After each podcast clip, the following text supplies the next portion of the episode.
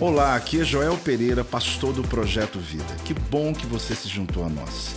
Seja bem-vindo ao meu podcast e que você possa ser impactado, inspirado através dessa mensagem. Na verdade, nem era para você estar aqui, mas você está aqui neste lugar hoje, porque Deus tem um plano na sua vida. Você pode dar uma salva de palmas de novo a Deus? Ah, mais alto em nome de Jesus, em nome de Jesus. Então, na verdade, a minha pretensão aqui hoje, além de, claro, trazer a Escritura para você, porque a Bíblia sempre nos traz um, uma surpresa maravilhosa, mas a minha intenção aqui hoje é encher o teu coração de gratidão, porque foi assim que aconteceu comigo. Não por causa de uma música, talvez por uma frase, sim, mas por me lembrar a história da minha vida.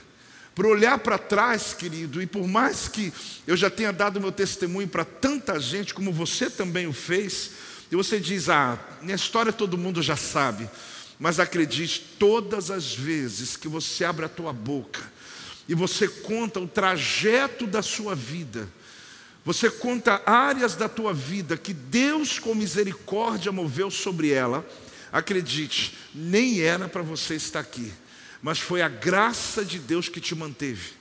A gente viveu tempos e está vivendo ainda, onde muitas pessoas morreram, onde muitos perderam pessoas amadas, alguns que não morreram, mas que se perderam. Mas quando você olha tudo isso que aconteceu e você está sentado aqui hoje, nesse mês de dezembro, terminando mais um ano. Eu não sei, querido, como vai estar o teu coração que dia 31 de dezembro, mas eu te garanto uma coisa: o meu vai estar cheio de gratidão aqui com a minha família, dizendo: meu Deus, nem era para a gente estar aqui, mas o Senhor é misericórdia de Deus de nos sustentar e dar a nós muito além do que pedimos ou pensamos. Igreja do Avivamento, eu imagino que há muitas coisas na tua vida que você ainda diz, apóstolo, mas eu não alcancei. O meu caderno dos sonhos ainda tem página que eu não virei, tem linha que eu não rabisquei ainda, mas acredite, você já tem tudo que você precisa para encher o teu coração e dizer: Meu Deus, eu já estou grato ao Senhor pela obra que o Senhor realizou na minha vida. Tem alguém que pode dizer isso ao Senhor? Diz amém aí em nome de Jesus. Eu quero ler um texto para você. João capítulo 12, no versículo 9, vai contar uma parte da história de um homem chamado Lázaro. Por que, que eu chamo a parte? Porque a gente sempre conta a outra parte, que também vou fazer alusão hoje, aonde fala a respeito de um homem que, numa intervenção divina, ele vem do mundo dos mortos, aonde ele já estava, mas uma voz de autoridade o arranca de lá. Mas o interessante é que esse texto pós, ou esse texto depois, muitas pessoas nunca prestaram atenção. Talvez você leu e passou desapercebido que alguém queria matar alguém que já morreu. E é um absurdo isso. Alguém queria matar alguém que Jesus abençoou. É um absurdo isso. Alguém queria matar um testemunho, mas pode acreditar, Aqui está uma história que tem a ver com a minha história e com a tua história. Assim como Lázaro, alguém podia dizer: nem era para você estar aqui. Esse aqui é original mesmo.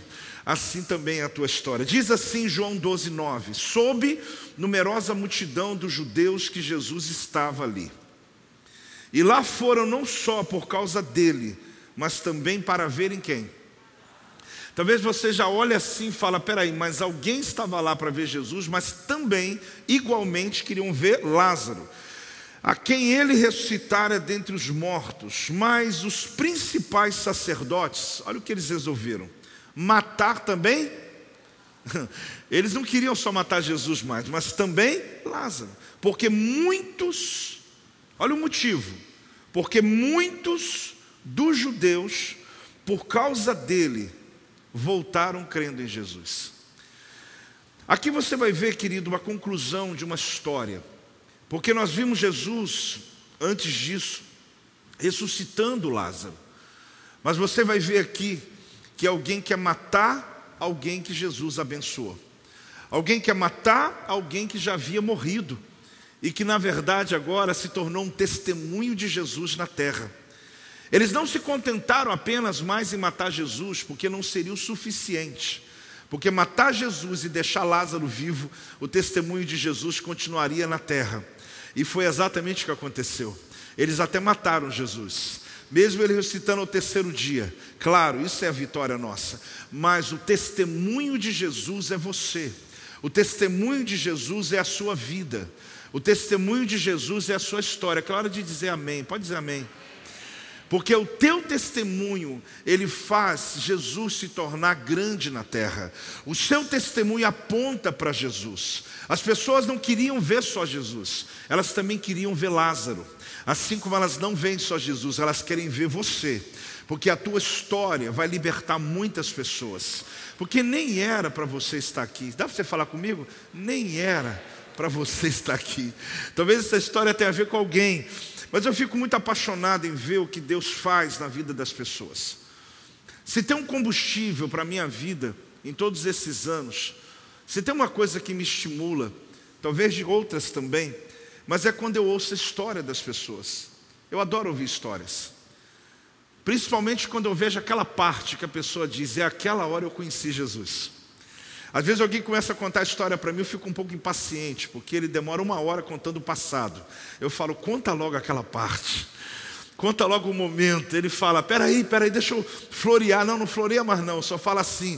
Aí quando a pessoa diz: Eu estava no culto, eu estava no encontro, eu estava numa praça, eu estava em casa, de repente, uma palavra de Deus, uma escola, no meu trabalho, e eu vi no momento em que Jesus entrou na minha vida, e naquele momento parece que um peso saiu dos meus ombros. Ah, essa é a parte melhor, querido, porque dali para frente, aí eu digo: agora conta o que Jesus fez na tua vida. Pasmem, existem pessoas, e você já deve ter ouvido isso, que se converteram sem ninguém pregar. Ninguém estava falando de Jesus a elas. Existe um mistério que eu vou perguntar a Deus lá no céu, que pessoas do mundo muçulmano, muitos deles quando se convertem, se convertem através de um sonho. Eu já ouvi pelo menos dez deles me contarem. Não estava ninguém pregando, não era ninguém missionário, mas eles dizem, eu falo, eu pergunto, quando estive no Egito, quando eu vi evangélicos ali, quando eu fui em países árabes, eu pergunto, mas como? Porque você vê uma igreja no Brasil, é lindo, mas você vê num país como esse, aí a maioria diz, não, eu me converti em um sonho. Jesus entrou no meu quarto. E eles começam a dizer, pessoas que não se conhecem, aqui em Volta Redonda eu conheci pelo menos alguns que me contaram a mesma coisa. Porque é de uma família onde vem de uma, de uma doutrina diferente, doutrinação diferente. Eu falo, mas quem pregou para você? Ninguém. Eu estava no meu quarto e de repente tinha uma visão. Deus entrou no meu quarto. Você acredita, apóstolo? É claro que eu acredito. E naquele dia em diante eu entreguei minha vida para Jesus. Daquele dia em diante minha, minha história mudou. Eu ouço muitas histórias, histórias de vocês, testemunhos que chegam até mim. Na semana passada eu acabei tratando de um tema sobre suicídio. Eu fiquei abismado porque já sabia da importância, mas na semana eu falei: Jesus, os testemunhos começaram a pipocar. Pessoas dizendo, apóstolo, você não me conhece, mas a minha história é aquela, e hoje eu sou lavado, remido pelo sangue do Cordeiro. Nós colocamos um vídeo aqui naquele, naqueles testemunhos, e um deles até tinha um caso bem pontual que vocês viram. Na quarta-feira, quando terminou o culto, aquele irmão me chamou e falou: Apóstolo, sabe aquela moça? Ela estava aqui do meu lado, ela assistiu toda a celebração, ela veio receber a palavra. Aí eu falei: obra de Jesus, ela é realmente maravilhosa. Nem era para você estar aqui, querido. Se você pensar nisso, por mais que você espera que Deus faça mais na tua vida, e Ele vai fazer, mas mesmo já é o suficiente o que Ele já fez, porque a obra de Cristo na tua vida, a maior obra de Cristo na tua vida, foi livrar você do império das trevas, foi livrar você da mão de Satanás, das garras do diabo, foi arrancar você do destino do teu passado e escrever uma nova história sobre a tua vida, porque se você for honesto, nem era para você estar aqui, mas pela misericórdia misericórdia do Senhor, Ele te abençoou. Pode celebrar de novo, enche o teu coração de gratidão em nome de Jesus. Existem situações que são realmente improváveis. Alguns testemunhos que você diz, que padrão que Deus segue? Você vê que tem um padrão chamado misericórdia de Jesus. Porque não tem um padrão. Por que, que Deus abençoou esse também esse? São pessoas distintas, histórias distintas, situações diferentes. Mas Deus foi lá e interviu naquela vida. Então, quando eu trago esse entendimento, é porque eu olho na Bíblia, gente, e eu vejo algumas histórias de que essa frase se encaixaria muito bem, não só na minha vida, na sua, mas também na deles. Homens que andaram com Deus, que por causa do caminho que eles seguiram, eles podiam ter morrido, mas o Senhor veio, os abençoou, o Senhor veio, os perdoou. Aquelas pessoas não escreveriam a sua história, muitos não estariam com caderno de sonho nenhum, até porque nem sonho tinha mais. Mas hoje você termina um ano, coloca um caderno e pega a caneta e começa a escrever sonho para o futuro. Alguns não sonhavam nem o dia do presente, mas você hoje começa a perceber que Deus tem coisas grandes para a tua vida. Quando eu olho, querido, essa perspectiva, a minha, a minha vontade é de fazer valer a pena, fazer a pena, valer a pena, contar meu testemunho, não deixar matar o meu milagre, porque nessa história de Lázaro é exatamente o que aconteceu. Olha o que está escrito. E lá foram não só por causa dele, mas também para verem Lázaro, a quem ele ressuscitara dentre os mortos. Quando eles souberam que Jesus estava na aldeia de Betânia, uma multidão foi para lá, é perto de Jerusalém. Mas eles não queriam só ver Jesus, eles queriam ver o milagre de Jesus. E é interessante porque é uma história que eu queria lembrar você por alguns minutos. Talvez alguém está me ouvindo e diz, apóstolo, mas eu nem sei que Lázaro é esse. A história de, de Lázaro, ela aconteceu porque no aldeia de Betânia, numa casa onde tinha Marta, Maria, Lázaro, três irmãos. Uma casa que Jesus algumas vezes esteve nela, a ponto de chamarem Lázaro de amigo de Jesus. Quando Lázaro ficou muito doente, alguém, um, um, um mensageiro, ele chega até Jesus e diz: Mandaram te dizer que o teu amigo Lázaro está doente. Jesus continuou fazendo o que ele precisava fazer. Ele não foi imediatamente para aquela, para aquela casa, ele não foi imediatamente para aquela família. E logo a gente sabe da história que Lázaro morreu. E é pouca vez que você, ou pouquíssimas, ou duas vezes, para ser mais objetivo, na Bíblia que Jesus chora. E Jesus chorou. A questão é que Jesus agora vai até a casa de Lázaro. Só que ele morava numa aldeia. Quando ele chega na porta da aldeia, não da casa, mas na entrada da geografia da aldeia, ele para ali. E no texto é muito claro que Marta vem estar com Jesus, porque Marta era irmã, uma das irmãs de Lázaro. Eles estavam ali no luto de sete dias, já estava no terceiro dia. Na cultura de Israel, o luto demora sete dias. E é comum que nesses sete dias você não saia de casa. Nós estamos falando de um período então que isso era pontual. A pessoa não podia fazer outra coisa a não ser ficar chorando o luto de quem perdeu da pessoa que, que ele perdeu. Então, como as pessoas vinham visitar, traziam comida, traziam alento, traziam esperança, mas também vinham trazer alimento para eles, porque eles não saíam de casa para nada, eles só iriam no túmulo para poder chorar. Então, Maria, Marta, sentada em um banco, porque os visitantes chegavam e se assentavam à volta na sala, mas tinha os bancos que eram apenas para o enlutado ele tinha que ser mais baixo. Ele não podia ter 50 centímetros mais, talvez 30, 20. Ele era muito baixo, desconfortável. Era exatamente para determinar aquela pessoa que estava sofrendo. Marta, quando soube de Jesus, foi ter com ele. E ela chega até Jesus com aquela frase que os irmãos já devem se lembrar: Se o Senhor estivesse aqui, Lázaro, o meu irmão, não teria morrido. Ela chega a mostrar que Jesus se atrasa ela começa a mostrar um ressentimento, uma angústia, uma decepção, porque Jesus era amigo da família, era amigo de Lázaro. Na hora que mais nós precisamos, ele não veio. E Jesus, com uma nobreza, numa calma absurda, ele cura a alma de Maria, porque ele percebeu que ela ainda precisava de cura antes de Jesus ir até o túmulo de Lázaro. Estava para acontecer um dos milagres mais extraordinários da Bíblia. Nós já sabemos o final da história, mas eles não. Jesus estaria prestes a ressuscitar um morto de quase quatro dias. Ele estava indo ressuscitar alguém que já estava na região dos mortos. Uma voz de comando traria ele do lugar onde nunca isso aconteceu. A grande questão é que agora Jesus percebe que Marta, que estava com essa mágoa e não mais, Já curada, então, ele diz: então agora chame Maria. A Bíblia diz que ela estava sentada nesse banco que ele disse. Ela se levanta e ela não vai para o túmulo, ela vai até Jesus. Quando chega até Jesus, ela conta a mesma história, porque ela estava no mesmo lugar, sofrendo a mesma angústia, falando do mesmo assunto. Quando você passa dentro de um ambiente onde todos estão falando da mesma angústia, você sabe que as frases, a perspectiva, a dor é a mesma, e ela chega para Jesus e diz a mesma coisa: Apóstolo, mas eu já conheço isso, mas eu estou contando para aqueles que não conhecem. E ela diz assim: Jesus, se o Senhor estivesse aqui, meu irmão não estaria morto. Lázaro não teria morrido. Jesus já tinha ouvido essa, essa lamúria, essa reclamação de Marta, e ele então cura também o coração de Maria. Ele descobre que ela estava triste com Jesus, decepcionada com Jesus. Talvez você ouvindo essa história pense, mas Jesus foi lá por causa de quem? Jesus não teria que logo, imediatamente ir no túmulo de Lázaro. Eu tenho uma mensagem antiga e por isso eu estou contando essa história, que o tema dela é primeiro você. Você pode repetir? A intenção dessa mensagem é exatamente mostrar a você de que nessa história e muitas outras histórias de Jesus, o alvo principal dele não é o teu problema, o alvo principal dele é você. Que Jesus não está movendo aqui por causa do teu problema. Pô, você acabou de decepcionar agora, porque eu tenho uma lista de coisas para senhor orar no final.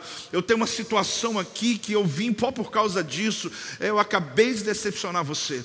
Porque a questão não tem nada a ver com o teu problema, tem a ver com você. Primeiro você.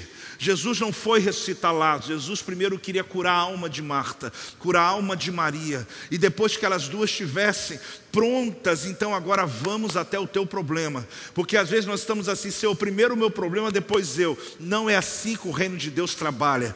Primeiro Deus quer curar a tua alma, quer curar a tua vida, quer restaurar a tua alma, quer restaurar a tua mente, a tua fé. Aí você, quando estiver pleno, agora vamos lá ver o teu filho, agora vamos lá ver o teu marido, agora vamos lá ver o doente da tua casa, agora vamos ver o desemprego que está acontecendo. Talvez você não está entendendo a dinâmica do reino.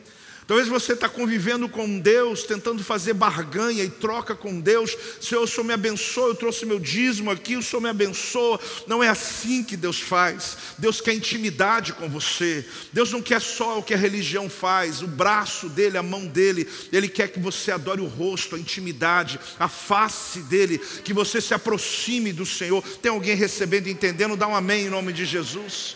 Quando eu lhe digo isso, é para você exatamente pensar que quando você se aproxima do Senhor no ambiente que nós estamos aqui hoje, você pode dizer, meu Deus, mas que hora que vai orar? Mas meu Deus, eu estou aqui, é tanta cantoria, tanta coisa, eu quero ter uma dor, eu estou doente, eu quero algo.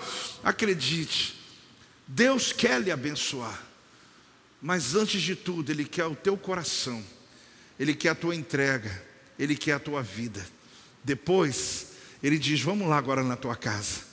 Agora vamos começar, vamos continuar a obra na tua vida, porque talvez você venha à igreja por causa de alguém, mas esse alguém é você mesmo, a obra na tua vida mesmo. Talvez coisas que lhe aconteceram foi porque Deus disse: Eu quero você mais perto de mim. E hoje nessa ceia, eu peço a Deus, querido, para que você viva essa experiência com o Pai. Lázaro foi chamado pelo nome. Jesus, então, já que eu contei a história, ele chegou diante do túmulo de Lázaro tinha testemunhas. Ele pediu para que tirasse a pedra, removesse, é uma porta, uma, uma rocha que fecha o túmulo. E quando eles tiraram a pedra, Jesus dá um comando que todo mundo aqui ouviu, mas mais do que isso, no mundo espiritual também foi ouvido. Lá no, onde estavam os mortos, após onde estavam os mortos? Deixa eu tentar em poucos minutos ou segundos te explicar. Quando Jesus morreu, ali se instalou o que nós chamamos de inferno e céu. Mas antes, todos eram justificados pela lei. Um dia alguém me perguntou, apóstolo, mas como alguém era, era salvo antes da morte de Jesus? Ele era justificado pela lei. Então, como Abraão, como Moisés, como Davi, como eles foram salvos pela lei. Só que todos iam para o mesmo ambiente, um ambiente de céu ou de inferno, mas era o mesmo ambiente chamado de Hades. Então, quando inclusive Jesus desceu, diz a palavra, e toma a chave do inferno, exatamente para que ele pudesse inaugurar esse tempo que hoje nós entendemos entre céu e inferno. Mas por que eu estou lhe falando isso? Porque Lázaro estava lá. Quando Jesus liberou a tua voz, a voz dele entra no reino dos mortos. E aí entra uma questão: como que Lázaro sabia que era ele? Porque eu achei que quando alguém morresse, ele ia perder a consciência. E Jesus chamou pelo nome que ele tinha e ele ouviu a voz. Ele vem dos mortos, ele entra num corpo que está quase quatro dias, já apodrecendo, ele sai todo envolto em faixas. Aposto, nem estou acreditando, mas está na Bíblia. E ele vai andando, e Jesus disse: tira as ataduras dele e deixa ele ir. Naquele momento aconteceu um dos maiores milagres de Jesus. Um morto de mais de três dias já, ele foi ressuscitado por uma voz de comando. E quando Lázaro está agora de novo, vivendo nessa terra, nem era para você estar aqui, porque ele já estava morto já o destino dele já nem tinha destino, ele já estava determinado. Mas essa história é para mostrar para você que não existe improbabilidade, não existe impossível para Deus. Deus que tirou Lázaro ali é o mesmo Deus que arranca, que arranca você, que tira você do mundo da escuridão, de ambientes aonde Deus está dizendo toda corrente, toda cadeia é quebrada pelo poder da palavra de Jesus. Quem está entendendo? Quem está recebendo essa palavra, se expresse com a salva de palmas. Dá um glória a Deus em nome de Jesus. Aleluia. Glória a Deus. Mas as pessoas queriam ver Lázaro. Tem uma versão que mostra que, igualmente, como queriam ver Jesus, igualmente eles queriam também ver Lázaro. Será que a gente tem um problema aqui? Será que não seria um grande problema? Jesus não vai dividir a glória dele com ninguém. Não tem nenhum problema aqui. Porque na verdade Jesus sabia muito bem que a história dele apontava para Jesus.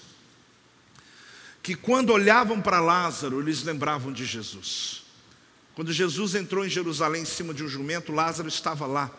A multidão cantava Osana para Jesus, mas Lázaro estava lá porque a multidão também queria ver Lázaro. Talvez você diga, mas não tem coerência nisso? Tem sim.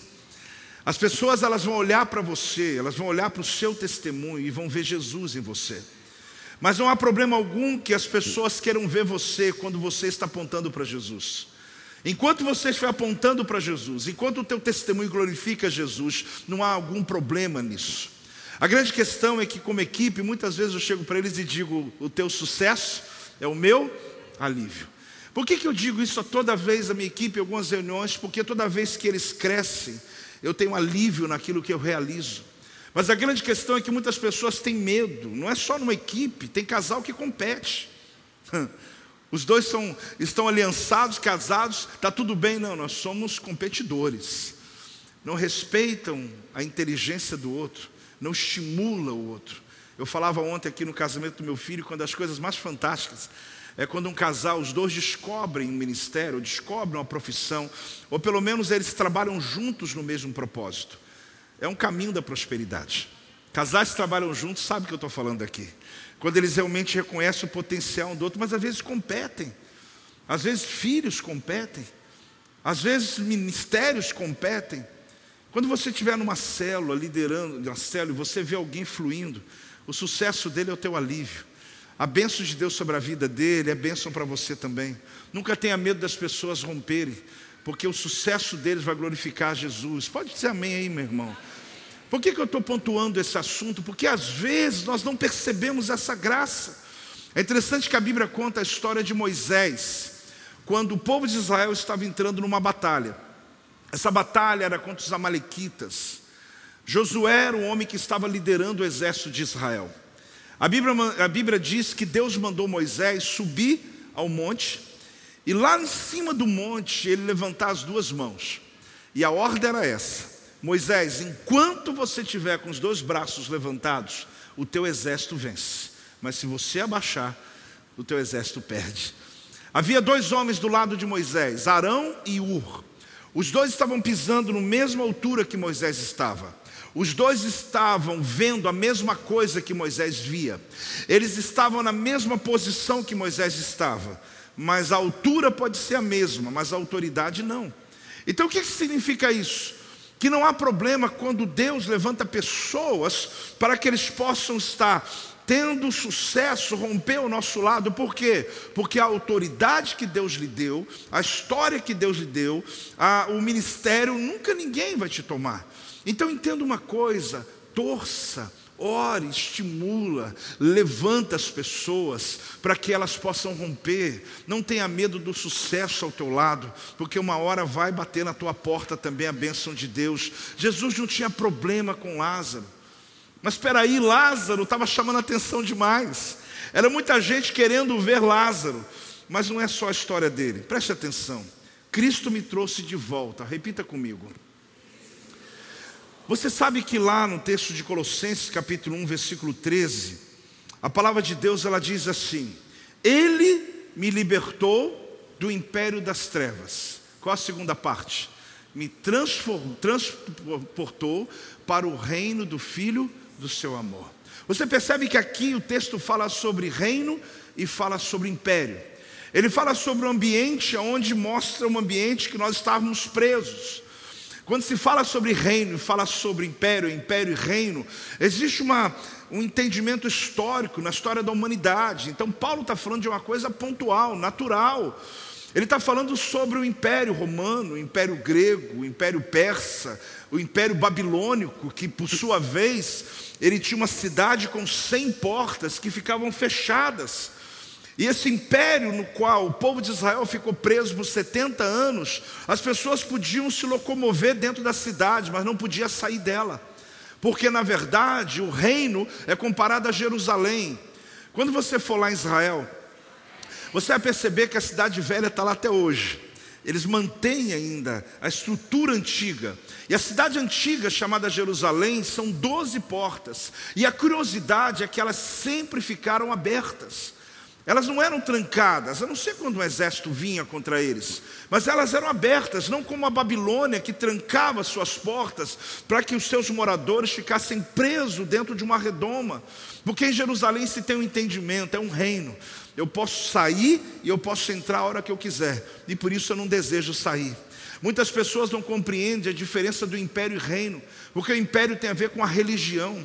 O império manipula, o reino discipula. Muitas pessoas, eu cito isso já há alguns anos aqui nesse altar, porque muitas pessoas elas preferem a manipulação. Elas não querem aprender o que a Bíblia diz para tomar suas próprias decisões. Apóstolo, é isso tem que fazer, manda que eu faço. Eu não quero só mandar, eu quero te ensinar. Porque se você aprender, você não vai ter só para você, vai ter para o teu filho, para a sua geração. As pessoas virão, elas precisarão de conselho teu, porque você vai ter o Espírito de Deus sobre a tua vida para apacentar e abençoar pessoas. Tem alguém entendendo? Diga amém aí, querido. Então o que, que acontece nessa história é que Lázaro não é o único arrancado dos mortos. Eu também fui. Você também foi. Você foi tirado do império, o império que a Bíblia chama de império das trevas. E a Bíblia diz então que você foi transportado, você foi levado a um ambiente chamado Reino de Deus. É muito comum as pessoas confundir a igreja com religião. E por isso, às vezes, elas têm esse receio de mudar de religião. A história nunca foi essa, a ideia nunca foi essa. Mas continue comigo aqui. Lázaro que esteve no reino dos mortos. Lázaro não foi ressuscitado da morte, mas sim dentre os mortos. Dentre os mortos, porque o nome dele foi chamado. É um fato inédito na história. Ele é chamado pelo nome, apesar de já não existir mais nessa terra. Mas a voz que foi liberada não só atinge aqui, como atinge o mundo dos mortos. Jesus. Jesus ali surpreende as pessoas que estavam presentes. Jesus surpreende também o inferno. Por quê? Ele traz Lázaro. E eu fico imaginando alguém dizendo: Eu pagaria muito para ter cinco minutos com esse tal de Lázaro. Eu queria só que ele me contasse o que, que ele viu lá do outro lado. Porque ele entrou no lugar onde quem foi nunca mais voltou. Mas ele teve oportunidade de voltar. Lázaro não faz um inventário dessa experiência. Lázaro não escreve num testemunho a respeito. A Bíblia até diz que eles não foram para ouvi-lo, foi para vê-lo. As pessoas queriam olhar e ver aquele mesmo. É aquele ali que Jesus ressuscitou. Então considere que dias depois que Jesus liberou a palavra, Jesus entrou. Ou oh, acorde, quando Lázaro foi ressuscitado, foi por causa de uma palavra de Cristo que atravessou a fronteira do mundo nosso para o mundo espiritual, para o mundo dos mortos. Dias depois, quando Jesus morreu na cruz do Calvário, ele desceu ao inferno, ele foi até lá. Primeiro foi a voz, depois foi ele. Agora, o que diz a Bíblia sobre esse grande milagre? A Bíblia diz que os religiosos, os sacerdotes, eles tomaram uma decisão: a gente vai matar também Lázaro. Mas por que a Bíblia fala também? Porque eles já tinham decidido, a gente matando Jesus, a gente interrompe essa essa, esse movimento que está acontecendo, das multidões querendo seguir um homem que estão dizendo o seu Messias. Eles disseram: não adianta matar só ele, a gente precisa matar o testemunho dele. E essa é a grande verdade. A intenção, querido, do império das trevas não é paralisar você, é paralisar a tua história, é paralisar o teu testemunho. Quanto tempo faz que você não conta a tua história? Alguém chega para mim e diz: Apóstolo, mas eu, eu, eu não tenho muito conhecimento das Escrituras. Ok. Com o tempo e com a busca, com o discipulado, você cresce. Mas você não precisa de tanto. Você já tem a tua história. Quando você diz o teu passado e chega aquela parte que você diz: Jesus entrou na minha vida. Experimente contar para você ver. Vai ter gente dizendo, eu estou arrepiado, eu não sei porquê, eu sei porquê. É porque você está dizendo algo que as pessoas estão buscando há muito tempo. Porque hoje existe uma busca incessante por uma religião, por uma ideia, por alguma coisa que mude, uma ideologia que mude, mas não tem jeito. É Jesus, é Jesus. Eu insisto em dizer a você, é tudo por causa dele. Quando você conta a tua história, apóstolo, não dá para você contar a minha história. Não dá. É a história de quem? A história de quem? Ela é sua. Eu conto a minha, você conta a sua. E você tem na tua mão uma chave que vai abrir cadeia das pessoas. Você tem na tua mão uma chave que vai quebrar correntes, querido. Uma ferramenta que vai quebrar correntes. É a sua história, é o seu testemunho. Quanto tempo você não a conta? É interessante que a decisão deles era matar Lázaro. Agora, por que isso? A sensação que eu tenho é que eles não queriam Lázaro indo para casa mais. Porque depois que tiraram as ataduras dele, gente, ele foi para casa. Peraí, mas ele estava morto há três dias atrás. É, mas ele está em casa. Não tinha uma pessoa que falava, aquele ali Lázaro, quem? Aquele que Jesus ressuscitou. Quem é aquele Lázaro? Aquela casa, aquele que Jesus ressuscitou.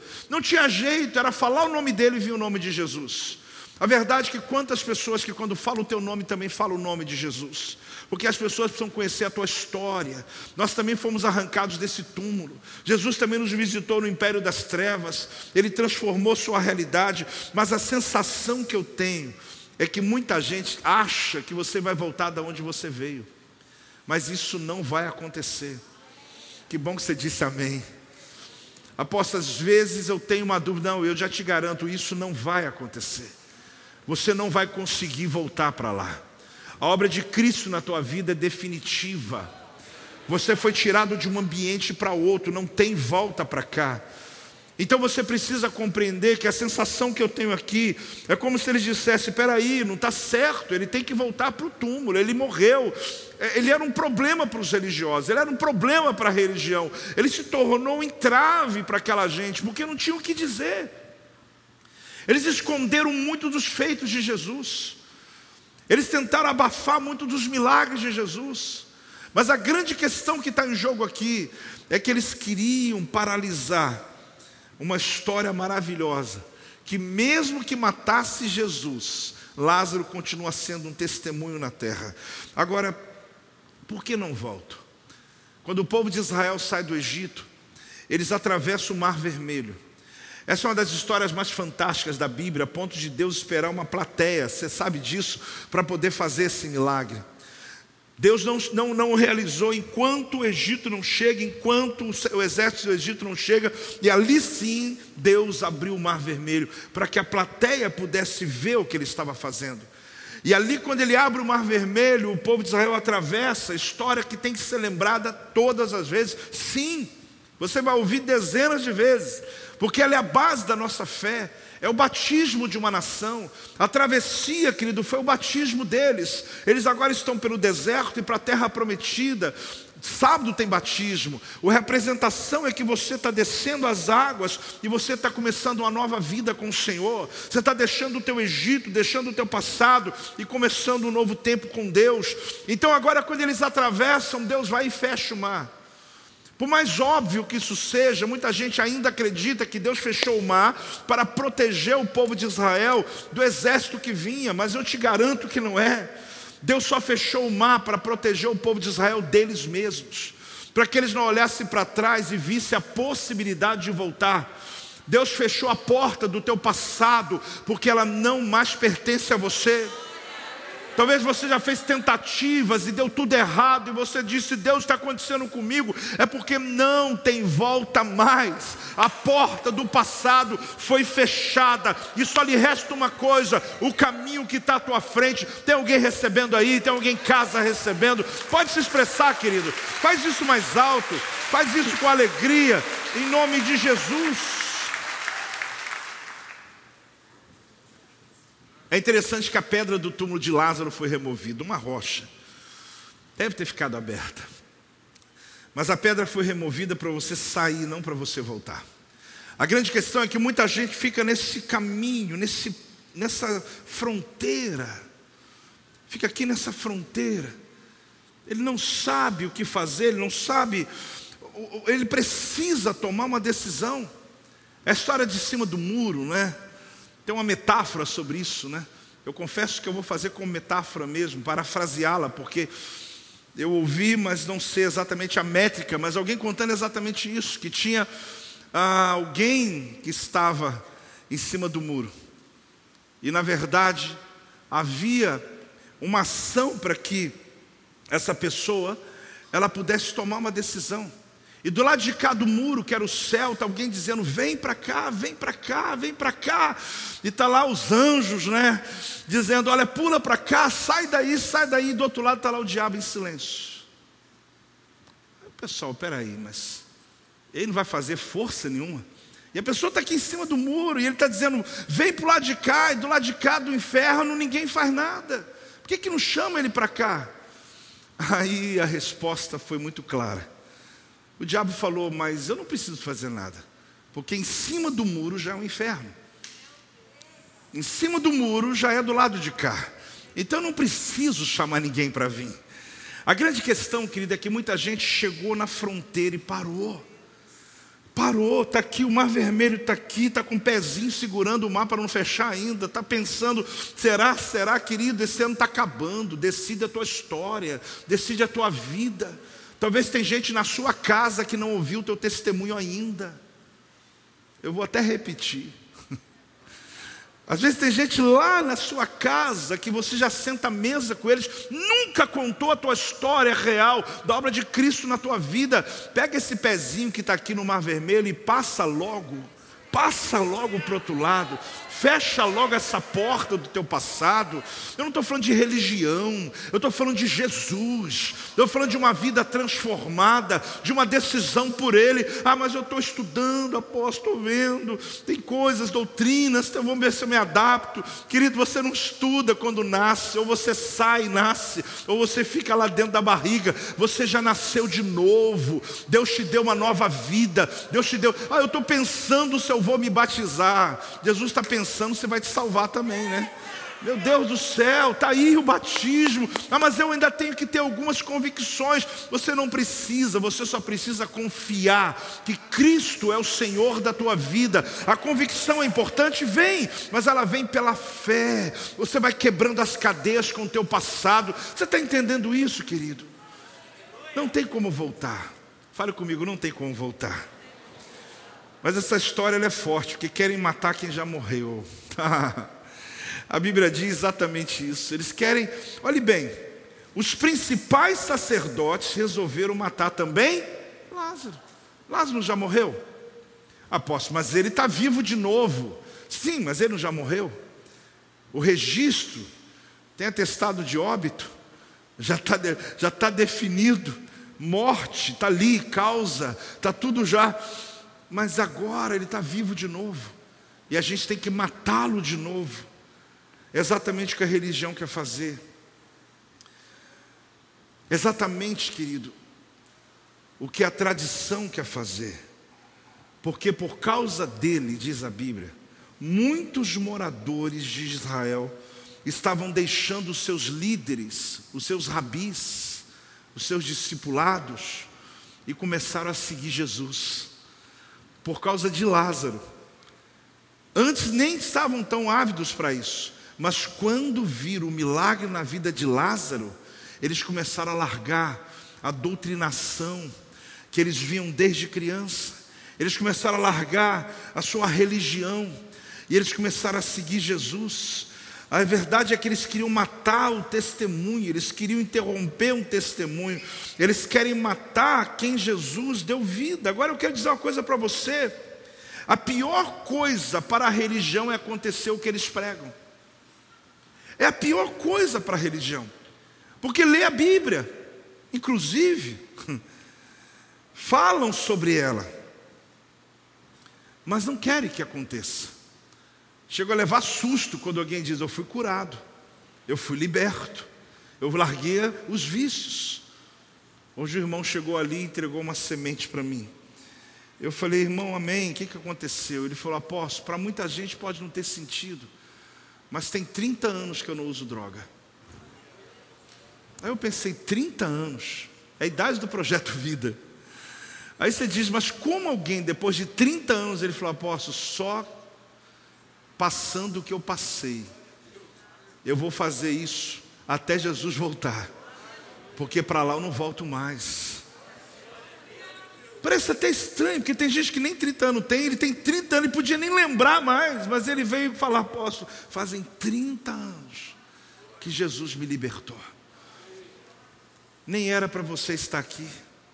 Ele, eu, você. Nem era para a gente estar aqui. Mas o Senhor mandou te dizer que Ele vai te levantar. O Senhor mandou te dizer que Ele tem algo a fazer na tua história, a fazer na tua vida. Eu quero dizer uma coisa para você. O Salmo 115, no versículo 1, é uma revelação muito forte que eu queria que você acompanhasse a leitura comigo. Você que vai perceber aqui que é exatamente o que eles queriam fazer com Lázaro eles queriam paralisar um homem que estava vivo para dar um testemunho da obra de Jesus na vida dele. O Salmo 115, de 1 a 8, ele por si só, ele nos traz aqui uma luz. Vamos ler. Não a nós, Senhor, não a nós, mas ao teu nome dá glória. Por amor da tua misericórdia e da tua fidelidade. Porque diriam as nações: onde está o Deus deles? No céu está o nosso Deus e tudo faz como agrada, lhe agrada. Agora ele veja. Prata e ouro são os ídolos deles, obra das mãos de homens. Tem boca e não falam. Tem olhos, não veem. Tem ouvidos, não ouvem. Tem nariz e não cheiram. Suas mãos não apalpam seus pés não andam, som nenhum lhe sai da garganta. Agora aqui entra uma frase que nos dá temor. Tornem-se semelhantes a eles os que o fazem e quantos neles confiam. A Bíblia está dizendo sobre os ídolos. E você diz, apóstolo, nem sabia que tinha na Bíblia isso. Porque eu vou mostrar para alguém que eu conheço, porque ele também tem a Bíblia e adora os ídolos. A Bíblia está dizendo aqui que eles são feitos inanimados. Pode ser de madeira, pode ser de ferro, pode ser de um material inanimado. Ele tem olho, mas ele não enxerga. Ele tem boca, mas som nenhum sai da garganta dele. Não ouve, pode alguém ficar ali orando, pode alguém levantar um sacrifício, pode alguém andar de joelho na escada, pode alguém fazer o que for. A Bíblia está dizendo que ele não ouve, ele não sabe. Ele não vê, porque na verdade ele tem pés, mas ele não consegue andar. Ele tem mão, mas não apalpa ninguém. Mas antes o salmista dizendo: Nosso Deus está no céu. Ele está apresentando essa diferença, ele não está fazendo uma competição aqui, porque nem dá para competir. Ele está falando sobre quem é o Deus verdadeiro. Só que no final ele revela e diz: Olha, mas o rosto, o corpo, a postura de quem adora esses deuses é a mesma. E o que me assusta é que às vezes eu chego num ambiente cristão, eu chego num lugar liberto como esse, eu chego num lugar onde eu congrego com pessoas que pelo menos já entenderam isso, que sabem que só Jesus é o Senhor e Salvador, que Ele é o caminho, a verdade e a vida, ninguém vai ao Pai se não for por Ele. Que a história de que todos os caminhos levam a Deus é a maior mentira do inferno, a maior incoerência da vida. A grande questão é que eu convivo num ambiente onde você é um servo de Deus, uma serva de Deus, só que às vezes eu olho Tu tem olho, mas parece que não está vendo. Tu tem boca, mas parece que não quer falar. Tu tem ouvido, mas não quer ouvir a palavra. Tu tem pés, mas não vai pregar a palavra. Tu tem mãos, mas não quer colocar sobre ninguém. Será que realmente a libertação foi completa? Porque a Bíblia diz que nós somos semelhantes a quem nós adoramos. E a minha pergunta é: qual é a tua semelhança? Quando você chega aqui para adorar, eu não estou mandando você gritar, não estou mandando você fazer o que não precisa, você não quer fazer. Eu estou lhe perguntando por que tem olho, por que tem boca, e essa boca não abre. Dá um glória a Deus aí, igreja. É, tá difícil. De novo, dá um glória a Deus, igreja. Mas tem gente apóstolo, você não está me vendo, eu estou de máscara, mas Jesus está. Mas eu dou glória a Deus, quer dizer que eu sou crente ou não sou crente? Eu estou dizendo isso não, eu estou dizendo que muitos estão semelhantes a quem adora. A vida está inanimada. Aí eu vou ao culto. Graças a Deus, irmão. Continue. Mas não é só isso. Você tem boca para falar. Você tem boca para dar o seu testemunho. Você tem olho para ver a necessidade que está ao redor da sua vida, da sua casa. Você não tem como negar a necessidade que está à tua volta. Como que pode ser ter olho e não está vendo isso? Você tem ouvidos e tem gente gemendo, clamando ajuda e você não está ouvindo. Você tem mãos para poder ajudar uma pessoa a se levantar e você se nega a fazer isso. Você tem pés para poder correr em direção ao necessitado e talvez você ouve e diz: não tem nada a ver comigo. Você ouve uma história que a igreja mesmo estimulando, dizendo: olha, ajuda, faça, faça parte de algo, se engaje em alguma coisa, mas talvez está parecendo aquela estátua parada, pés, tem boca, tem olho, mas eu estou aqui para cumprir um protocolo. Em nome de Jesus, querido, o Deus que você serve está vivo. O Deus que você serve tem boca e fala. Ele tem olho e vê, ele tem ouvido e ouve, ele tem pernas, ele tem braços, ele realiza a obra. E nós somos semelhantes a quem nós adoramos. Eu sou semelhante a quem eu adoro. Nós somos iguais a quem nós adoramos. Eu sou igual a quem eu adoro. O meu Jesus, ele venceu a morte na cruz do Calvário Calvário, eu também vou vencer. Ele venceu, ele venceu os inimigos, eu também vou vencer. O meu Jesus está vivo, eu também estou vivo. Eu sou semelhante a quem eu adoro. Ah, igreja do avivamento, se expressa em nome de Jesus. Se expressa em nome de Jesus. Se ponha de pé nesse momento, querido. A minha pergunta é: será porque nem era para a gente estar aqui hoje. Apóstolo, eu estou ouvindo essa frase desde o início, mas eu não estou entendendo nada. Então, olha aqui para mim. O que eu quero dizer para você não é te constranger, mas é dizer que você já está no lucro. É isso então, ficou mais claro agora? Você já está no lucro, você está vivo, você está de pé, você está chegando em mais um final de ano. Pode ser que tem coisas ainda que Deus não tenha feito, mas na verdade, quando você considera que nem era para você estar aqui, ah, querido, você já sai daqui dizendo: Deus, já estou pegando meu caderno dos sonhos já vou reunir minha família, já quero levantar um culto de gratidão na minha célula, já quero provocar um ambiente de alegria. Ah, mas tem uma situação aqui financeira, ah, mas tem uma luta que eu estou vivendo, ah, mas tem uma coisa, tem uma doença, tem uma. Irmãos, eu sei, eu sei, a gente está aqui nesse mundo ainda, mas acredite, nem era. Essa mensagem é para mim. Mas eu abro para você porque eu acredito que tem alguém aqui hoje que também, como eu, foi impactado. Eu volto a lhe dizer: só para música, música passa. Mas nesse momento, quando eu ouvi, eu dizia: essa música é minha história. Porque o Senhor mandou dizer: eu vou te levantar. O Senhor mandou te dizer: eu vou te levantar, meu servo. Eu vou te levantar, minha serva. Agora não tem como você viver porque torne-se semelhante a eles aquele que o adora. Eu já lhe disse, você não precisa ah, desfigurar. E aposto, eu vou começar a gritar no culto agora, eu vou começar a correr aqui dentro. O pessoal até achar estranho. Mas se quiser, faça. Mas o que eu quero te mostrar é que cuidado para você não ter mudado só de endereço, mas você continua com boca sem falar, com olhos sem ver. Você não se interessa pela causa das pessoas. Porque a obra de Cristo na nossa vida nos faz, nos faz, querido, engajar, nos faz nos envolver. Eu tenho olho, não tem jeito, eu vejo. Eu tenho boca, não tem como. Eu tenho hora que eu falo, vou ficar quieto, vou ficar quieto, eu vou falar. Porque aquilo que Deus me deu vai libertar alguém. Como que eu vou ficar calado?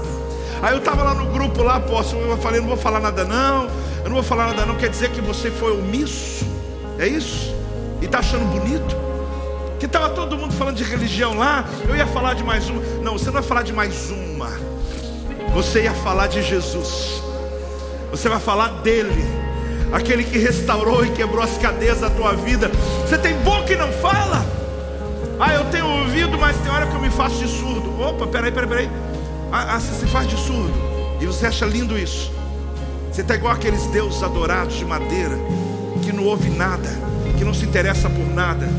Quer dizer que eu estou aqui, na... não, eu vou na igreja, mas eu não mexe comigo não, eu vou no culto. Irmão, desculpe a honestidade, mas você está parecendo aqueles que adoram ídolos. Porque o meu Deus não é assim. Eu me pareço com Ele.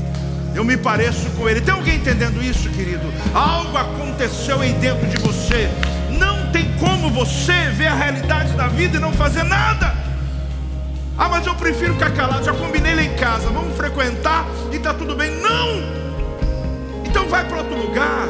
Vai adorar a deuses. Vai se ajoelhar diante de uma estátua. Mas quando você chega aqui, alguma coisa vai acontecer na tua vida quando você chega aqui, há um fogo de Deus movendo dentro de você, que não lhe permite terminar mais um ano do mesmo jeito. Terminar mais um ano do mesmo jeito. Religioso. Aqui não é lugar de religioso. Aqui é lugar do Espírito Santo se mover. Religioso.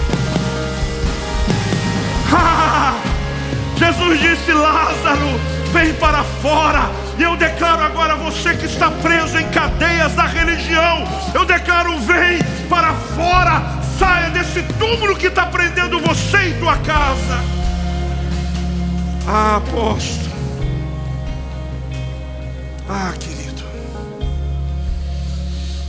Ah, nem era para você estar aqui. Eu espero que o teu coração se encha de gratidão. Hoje você diga: Meu Deus, eu preciso, eu preciso, eu preciso fazer a minha vida valer a pena. Eu preciso fazer a minha vida mudar realidades. Eu preciso.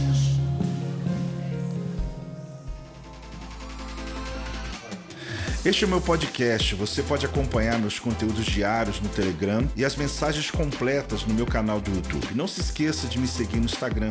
Compartilhe essa mensagem com outras pessoas e lembre-se: quem se adianta, governa.